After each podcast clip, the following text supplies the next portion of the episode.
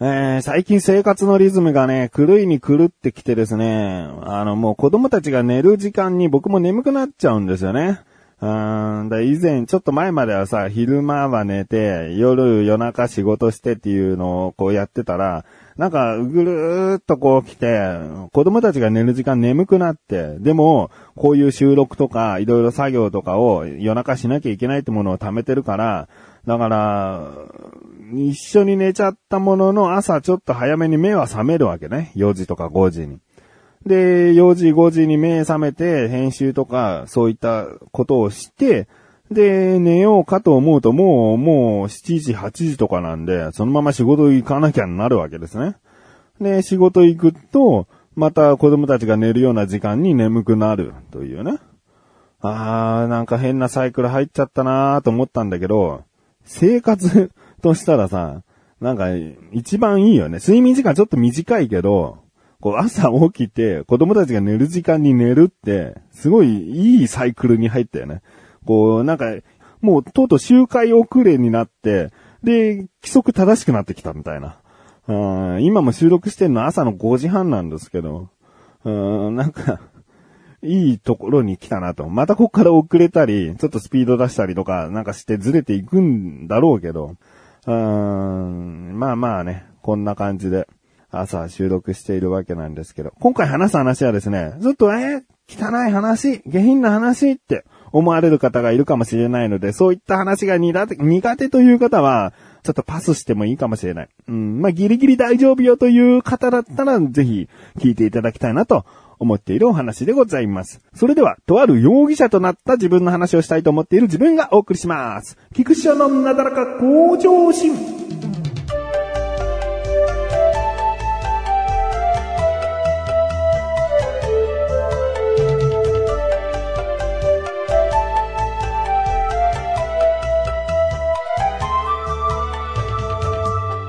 ある日にですね、家族全員でうちにいた時に、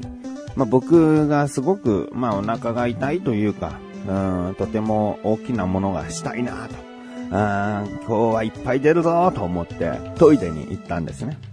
で、すごいしたわけですね。で、すっきりしたと思ってリビング行ったら、神さんがソファーにこう横になってて、テレビ見てて、で、その上に次男が乗っかってて、で、長男はそのソファーの下の、うん、ところに座ってて、なんか、うん、好きなことをやってたかな、テーブルの上で遊んでて。で、僕も座ろうと思ったんだけど、ソファー横になってるところでも隙間があったんで、僕はそこに座って、で、まあ、テレビ見てたわけですね。で、しばらくこう、まあ、家族団らんというか、うん、まあ、ふざけ合ったりもしたかな。うん、で、あ、そろそろ運動しなきゃと。僕は踏み台昇降毎日やっているので、部屋に行ってですね。で、踏み台昇降し始めたところ、トントンとノックがしてですね、神さんが部屋に入ってきたんですね。あんまりね、運動中に神さんが入ってくることって、うーん、ないんですよね。休養というかさ。うん、なんかどう、どうしても話したい時しか来ないんだけど、どうしたの？つって。で、踏み台昇降やめて話を聞くとですね、ちょっと来てと。うん、ちょっと来てっていうのもなかなかないことなんだけどね。まあ、子供がすごく何かやらかしたとかそういうことかなと思ってさ。なんだよなんだよと思ってさ、リビング行って、神さんの指さす方を見たらですね、うちのソファ今ベッドカバーが赤いんですけど、その赤のところにはっきりと茶色い大豆よりもちょっと大きいぐらいのコロッとしたものがありまして。で、コロッとしたものが綺麗にあるんじゃなくて、まあ、周りが水っぽいから赤いソファーも茶色でちょっとビチッとこう、汚れているというか。で、これを見てと。もうすごいね、あのー、笑ってんだよね、神さんは。神さんはうん、そういうのなんかすごくツボ、ツボなのか、すげえ笑いながら、これ見て、つって。これはと思うじゃん。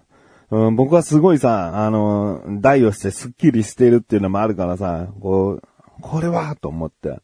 で、今ね、こうソファー、横になってたソファーから、こう、立ち上がって、台所行こうとした時に、子供たちが急に大声で、うわーっつって、指をさしてたから見たら、こんなだったと。うん。で、まあ、ちゃんと確認しなきゃと思ってね、近くで見るわけよね。さあ、この、まあ、あの、具体的な話で想像力豊かな方には申し訳ないんだけど、この茶色い大豆よりも大きい丸っこいものの中にですね、なんか黒っぽいものとかも入ってるわけですよ。黒っぽい固形物みたいなものが。うん、周りはこうぐちょっとしてるけど中に黒っぽいなんか固形物みたいなのが入ってて、こう、もろじゃんと。うーん、で、誰だ誰だと。ま僕トイレしたてだから、まず容疑者ではあることには間違いないよ。容疑者であることは間違いないけど、まあ、とっさに自分のお尻触るよね。うん。まあ、手についちゃったら犯人でいいんだけど、こう触るし、まずその、そこからコロッと一個落ちるってことは、僕、確か長ズボン履いてたんで、相当な距離を冒険していかないと、そこのそばに落ちることはないんですよね。うん。あの、腰の方から出てくることって多分ないと思うから、おそらく足のね、下の裾のところからコロッと行くはずなんで、だからそういうあたりもさ、こう手でとっさにバーって触るんだけど、こう、茶色いものとかね、ちょっとした感じのものはついてないわけですね。まあ、容疑者であることにはまだ変わり、変わらないけど、他にも容疑者いるだろうと。うん。その、まず、次男に聞くよね。うんちしちゃった？うん、うん、してない。あ、じゃあ、おならした？うん、うん、してない。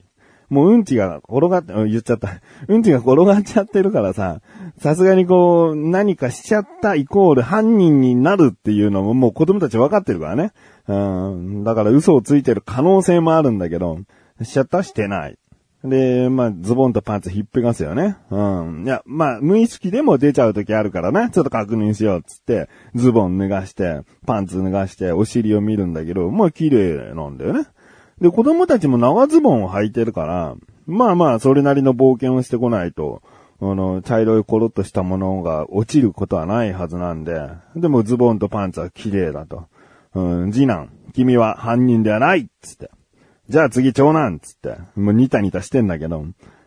ズボン脱がして、で、パンツ、こう、ひっぺがして、お尻触ってみるけど、何にもないんだよね。うん、同じように。どこにもこう、経路がないな。長男、君も犯人じゃない。うーん、で、まあ、神さんも長い白いズボン履いてるから、まあ、犯人じゃないんだよね。うん、神さんは お尻、お尻出してっていうとこまではしなかったけど、なんだこれはと。でもまあまあまあ、ソファーが汚れちゃってることは事実だから、もう急いで掃除しようと。うん、除菌の濡れティッシュがあったから、それでまずそのね、物体をつまんで、で、まあ、これが、本当にそれなら、匂いがすごいわけですよね。だから、そのままちょっと一回嗅いでみる。万が一違うものの可能性もあるから、匂い嗅いでみよう。除菌ティッシュで取ったその物体に鼻を近づけてったんだけど、なんか、しっかり除菌の液体が染みついたティッシュだとさ、もうアルコールの匂いがすごいんだよね。アルコールの匂いの奥のその茶色い物体の匂いにたどり着かなきゃいけないから、相当こう鼻近づけてさ、なん、なん、なんで、な、これはあれだよな、あれだよなってもう覚悟しながら、うーってなる、覚悟をしながらもう鼻のギリギリまで近づけて嗅いだら、なんかそうでもないんだよね。え？匂いそんなしないぞ。もうね、手に、過去にですよ。手に、あの、うんちがついちゃった時とかさ、もう近づけては、もう相当な匂い発してるから、すぐ、うえーってなるんだけど、くせーってなるんだけど、なるはずなのに、全然匂いが届いてこない。これ匂いしないなつって。で、神さんが後ろから、ちょっと、つって。まあ、それも笑いながらなんだけどね。ちょっと見てこれ、つって。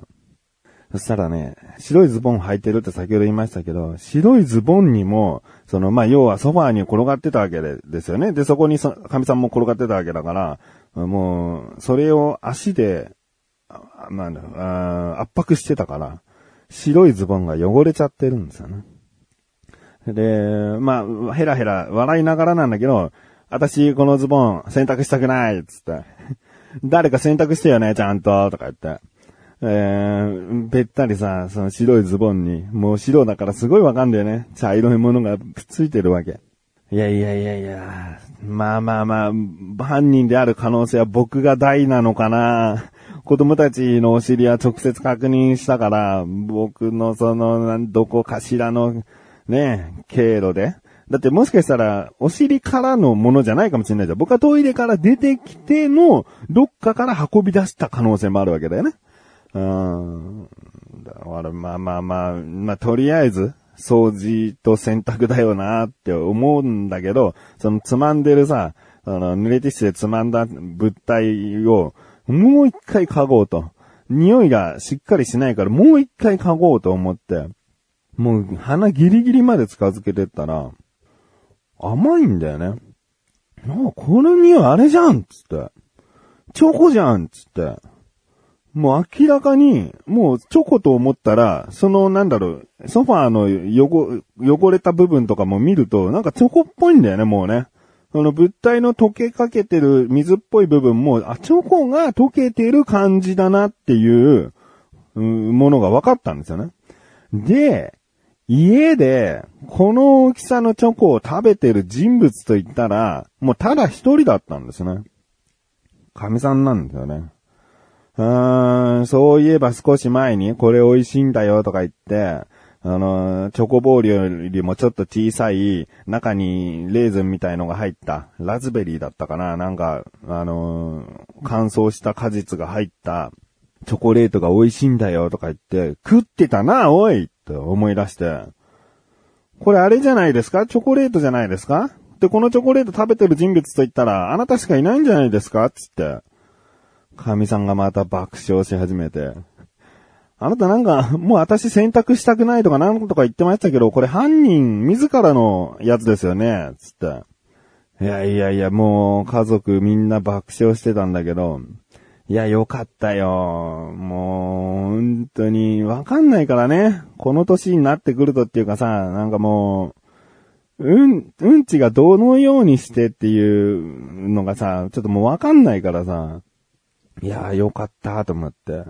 で、神さんは自分のズボン洗濯してましたし、まあ僕はソファーをこう、また、うん、濡れティッシュとかでこう、しっかりと拭き取って、綺麗にしましたけどね。うん、まあまあ、そんな話です。まあ皆さんもね、こう、チョコレートの食べ方には気をつけよう。うん、ソファーの上で、ね、いくらこう手軽に手が汚れずに食べれるチョコレート菓子とはいえですね。うん、ソファーに落としてしばらく経てば、あれに見えちゃうのでね。食べる場所はちゃんと選ぶ。そしてこぼさない。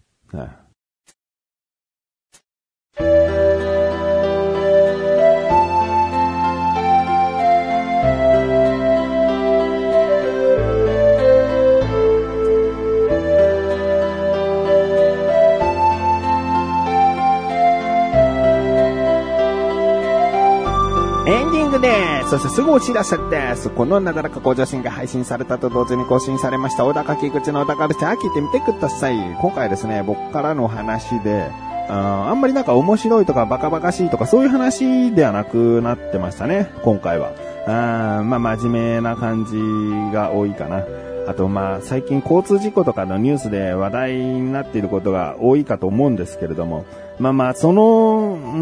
ん、交通事故のどこかを意識して喋っているわけではないので、もし今回の小田カルチャーを聞いてですね、あ不快になった方がいたら、この場で謝罪をしたいと、申し訳ございませんと、うん思っております。うん、ただそういうことじゃなくてね、まあ、あの、僕の情景描写、話している上での情景描写が下手なのかもしれないけど、あの、道路は、交差点は、4車線から5車線以上の大きな交差点を想像してください。そこでの話をしてます、僕は。うん、まあ、こう、こんな補足するなら、そんな話しなきゃいいのになんだけど、すっごく大きな、駅前とかの交差点を想像してくださいね。僕はそういった交差点での話なんで。うん決してこう、2車線とか、短い、狭い道路での話ではない。ということを言っておきたいと思います。では、まあ、気になるという方はぜひ聞いてみてください。ということで、なだらかこちらしは毎週水曜日更新です。それではまた次回お会いでき、菊池勝利さんメガネとまりとまりお疲れ様です。